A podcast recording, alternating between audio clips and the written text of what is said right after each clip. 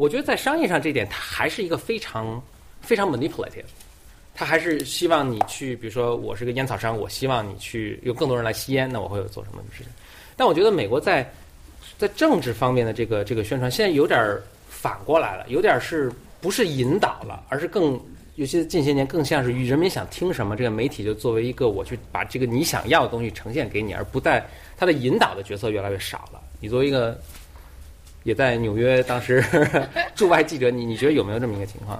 但我个人看来，就是说，比如说《New York Times》纽约时报、嗯华尔街日报这样的很有影响力的全国性的这种主流媒体，它对于这个问题讨论，我觉得是比比较深刻的。就是说，它并不是完全是说，哎呀，公众说，哎呀，不行，这想听什么听啊，对，我觉得也不是这样的。包括他对于很多党派的这种，比如说在削减次字、赤字的一些争论上面，他们我觉得也是非常非常焦灼、非常白热化的一个东西，并不是完全说啊，大众希望听什么我们就去盲从。我觉得这有个不一样，就是在于，其实我一直有个理论啊，就是说媒体啊。如果说把我们这种呃，不管是财经类的啊，什么汽车类的呀，还是什么电脑类啊，还是说这个什么大众新闻，就是或者说什么之类的，就是我自个儿一直有一个理论，其实一个媒体它的成熟度和它所存在的这个产业的业态是完全正相关的。怎么说呢？比如说我们刚刚讲的，就比如说《纽约时报》这样的东西，就在中国，我不是想说我们中国就做不出这样子的媒体啊，但是其实我们会缺少很多在这个环节里面的 backup，就是我们缺少一些背后的一些人，比如说智库。我们缺少智库，比如说，就是你更多的就是在这个所谓的公民社会这个框架里面，这个区域里面，你的这个载体，除了你媒体之外，因为公民社会很多，媒体其实只是它很小的一部分，或者说只是一部分，它包括这个公共知识分子，它包括这个所谓的所谓的这种学术精英，就是你太多人士了，包括 NGO，包括这种非政府组织，其实我觉得就是它特别，它的它的这个承载体非常多，它的这个这个怎么讲，这个 bodies 特别多，但是。在我们来看的话，可能我们就缺少这些一些支持。但我觉得在美国，它一个好处就在于我的智库还是相当多。当然，有的时候智库你的研究方向可能会受你的金主的影响，你的研究方向本身可能就是已经是有有受影响的，不一定不一定完全是按照你的学术的本身去延伸一个发展。但是我们能够必须要承认一点，就是说它这种独立的大学、独立的智库，他们的存在能够为。媒体上，或者说在这种媒体把它作为一个公共的竞争或者公共讨论这么一个平台，能够提供大量的知识或者是信息，这我觉得这个就是比较比较比较好的一点，就是我觉得不是完全是说民众想听什么我们就说什么，毕竟它不是 Fox，我觉得 Fox 这种。你说的刚说的最精端、最高端的这几个媒体啊，那还是，但其实真正大家普通看的还是美国老百姓，像我当时在看啊，Local News 对吧？就本地的一些政治绯闻啊什么乱七八糟，就是就是这些东西。不是 Fox News 看的人绝对比，是吧？绝绝对要是吧？对，嗯，几大 network 其实都是嗯非常应该说非常共和倾向对非常倾向非常强的这些媒体，很高或者很所以拿普利策都是 New York Times 对不对？嗯。呃，就是那个，我想说一下，我最近刚好读到一本书，可能跟这个书还有点关系。里边它叫《引爆点》，一本书，一个美国作家写的。里边说到有一个就是美国一个节目叫。嗯，芝麻街是针对儿童的。最开始做的时候，基本上就有人预言他是三个月基本上就做不下去的。但他做那个时候就节目做的很火，原因就在于他那个就是能够呃吸引儿童的注意力。它里边要做到的就是怎么来吸引儿童的注意力。就他们做过好多就组实验，其中有一组就是一个儿童放在一个有玩具的房间里，然后另一个是没有玩具，就电视，就一个有电视，一个有电视和玩具两个不同的房间。只是电视的那个孩子，他他的注意力在百分之八十以上，然后另外一个有就有玩具干扰的那个，他是在百分之四十左右。但是两个人得到就两个小孩得到的信息得到的东西基本上是一致的，得出的最后结论是，小孩儿你要让他看那个节目，让他从那个节目中受益，就看电视节目，他要从中得到一些什么东西，他得看得懂。也就是说，他看整个过程只看他看得懂的部分，那部分才是他得到的东西。就那个儿童节目，他出的那个初衷就是希望能够通过电视节目来让孩子受益。很多人是不相信电电视能够给孩子这种教育方式的，但是那个节目是成功了的。这这使我想起，就是现在比如说线线上教育也是特别火的一个东西，叫 MOC 什么 MOOC 还是 Mark，呃，也有很多人质疑，就说这种东西它能不能真的改变传统的教育？就我我觉得这跟电视刚刚兴起的时候，大家觉得电视能不能一个成为一个。代替传统教育的一个一个新的信息传传播的渠道，现在看起来应该电视应该是没有，但是互联网是人们又在寄予厚望的一个。那默克我上一个打羽毛球的那个跟我提起这个，因为他自己在那个有个学校叫做国家开放大学，嗯就咱们中国的是吧？对对对，有。就啊是那个原来就是那个，呃，那个叫什么？那个电叫，就是那个各个地方都有电视广播，电大，电大，嗯对对那个是那个系统里面的。然后国家开放大学，它是教育部下面的一个原来的国家层面的电大，那现在呢，他自己想要来做这个类似于慕课一样的做网上的这种教育，他觉得这种网上教育比在地的这种教育成本要低得多，对效率要高得多。对当然可能传统大家都觉得电大听起来就是一个很没品的、对很低档的一个东西。对对对所以他们觉得要把那个东西推开，前提就是说可以改变大家的这种观念。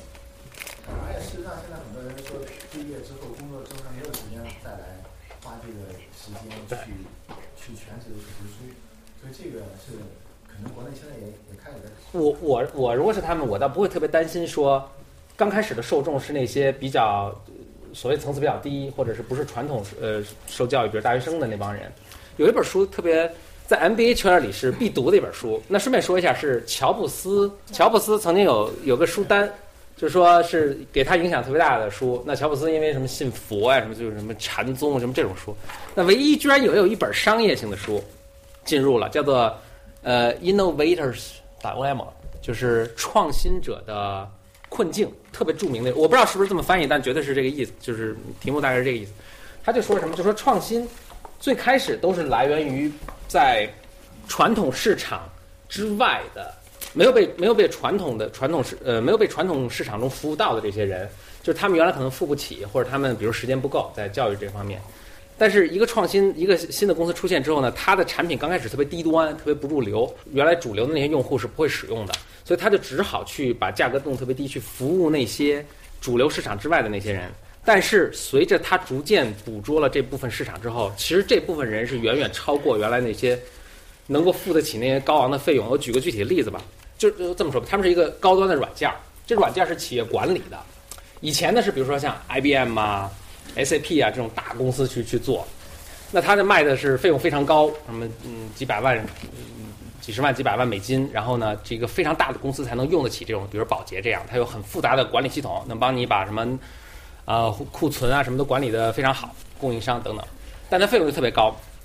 后来有一个 Salesforce 出来之后呢。这个公司其实完全基于网络，大家上去就跟 Gmail 似的，开个账户我就能使用什么，但是它就只能够服务，它提供不了那种大批的团队去帮你去安装啊，帮你去调试啊，所以它只能做一个网站，那它只能服务那些呃中小客户啊，甚至个个人的一一个人的这种皮包公司啊。那这是比如说像以前 SAP、IBM 他们不屑一顾的那种企业，其实这些人是是绝对数量是远远超于宝洁这种大公司的，所以当 Salesforce。充分捕捉了这些这个低端的这个客户市场的时候，其实它的力量就会大的很多。这时候它就有能力再去开发那些高端的产品，去冲击你那个高端市场的。所以，一个一个根深蒂固传统的行业的最终被打破，可能都是从非常低端或者非常边缘的市场开始去打破的。所以我倒挺看好这个呃线上教育的这个市场。其实刚开始是从那些我可能根本没有机会上大学，或者我已经毕业了，我只有很零散的时间去读书的这部分人群去切入。那最后你可能能开发出，甚至能够取代或者至少补充传统大学校园的这种教学的这种形式的产品，这非常有可能。但它会对现在的教育产生一些冲击，因为它在网上它这种价格非常的便宜，甚至现在也有一些公开课，他们自己对这个东西也是非常的看好。他觉得，他跟我聊天他说，你关注一三年的话，会有很多的新闻是关于这种在线教育，嗯很多的投资会投到这个领域里面来，是，他们自己也是非常。嗯，也是拭目以待。然后我作为其实特别关心教育，我也是非常注意这方面的信息。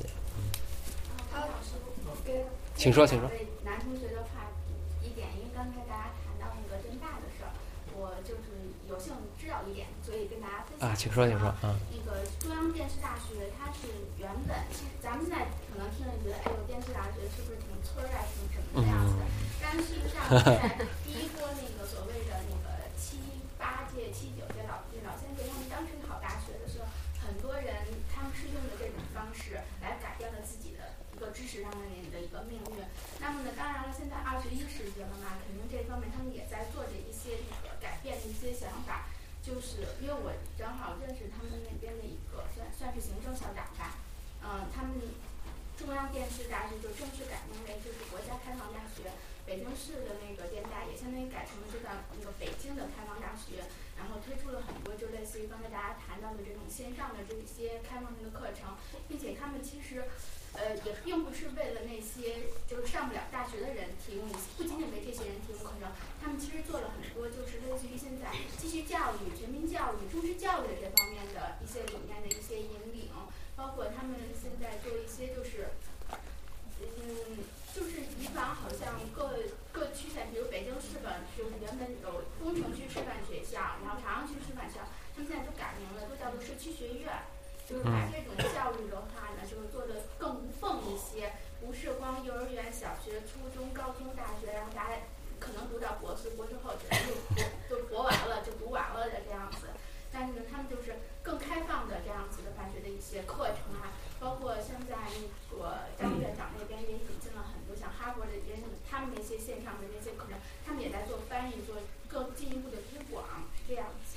我因为挺关注呃呃线上教育这些东西啊，我在看的时候，我老想起我以前读书时候看的学到一个案例，就跟大家分享一下，看大家有没有启发。就是我看线上现在线上教育的这些大家付出努力，其实我还是觉得非常早的一个阶段，非常非常初步的一个阶段，思路还是基本上延续着线下教育的那种形式。你就包括哈佛什么 Stanford 做的他们的公开课，也就是老师还在那儿教，但我就跟这儿支个摄像机呗，这有时候黑乎乎的看得清人，有时候看不清人，没事还还支个摄像机，然后。如果做的比较好的是，会除了视频之外，它会有那个，就是也是那帮同学们该做的作业，然后大家呢就也做，然后也交上去。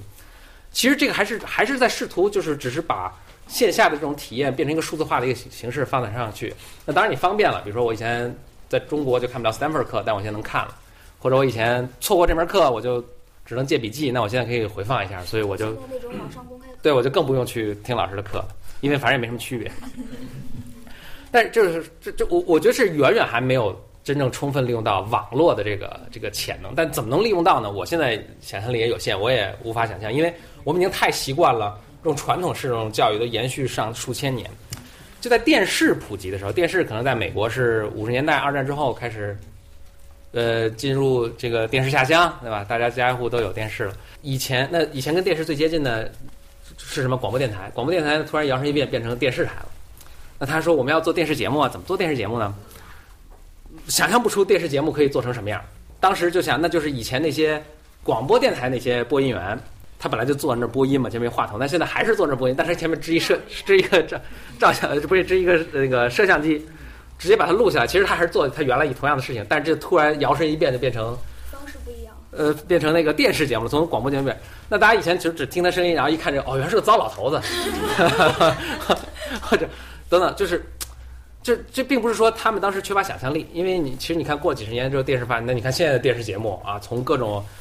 这脱口秀啊，然后从那个选秀啊选秀节目，然后从各种电视剧，包括大家追的美剧，对吧？什么呃呃春晚，